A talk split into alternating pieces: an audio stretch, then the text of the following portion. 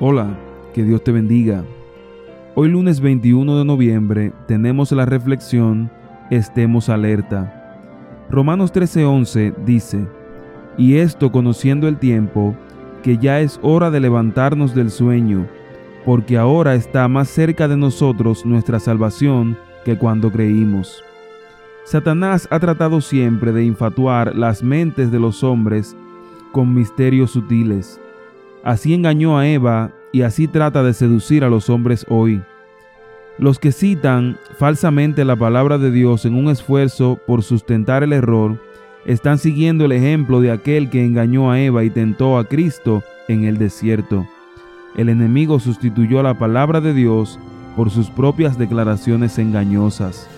El mismo agente engañoso que sedujo a los ángeles en el cielo está trabajando de manera similar en las mentes humanas hoy. Por medio de sus afirmaciones seductoras, ganó la confianza de muchos de los ángeles y hubo una gran guerra en el cielo. Miguel y sus ángeles pelearon contra Satanás y sus seguidores engañados.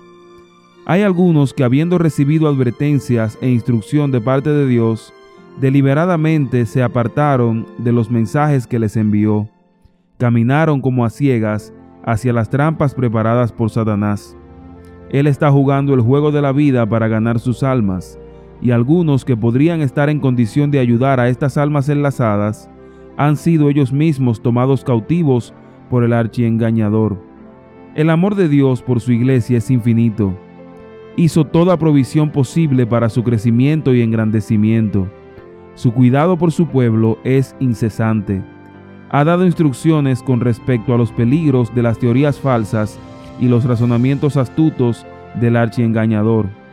Ha mandado advertencias, reproches y mensajes para salvar a su pueblo. Pero algunos, como muchos de los discípulos de Cristo, se ofenden porque han malinterpretado los mensajes enviados por Dios. El Señor permite las pruebas cuando son esenciales para la purificación de la iglesia. Algunos, bajo estas pruebas, piensan que se los está castigando y en lugar de humillar sus corazones, se oponen indignados. Satanás espera su oportunidad para presentar algún sofisma agradable que cautive las mentes de los que son tentados, a fin de llevarlos a aceptar las fábulas. Los que son engañados, así, se convierten en canales por medio de los cuales otras mentes son seducidas por sentimientos engañosos. Dios no se goza con la muerte de los injustos. Ha soportado mucho tiempo a corazones obstinados y endurecidos. El que dio a Cristo este mundo ha dado mensajes de advertencia, pero muchos se han negado a escuchar. Ha soportado por largo tiempo a hombres que no han glorificado su nombre. Ahora llama a su pueblo a hacer un trabajo concienzudo y a remover toda piedra de tropiezo. Despejemos el camino para nuestro Dios.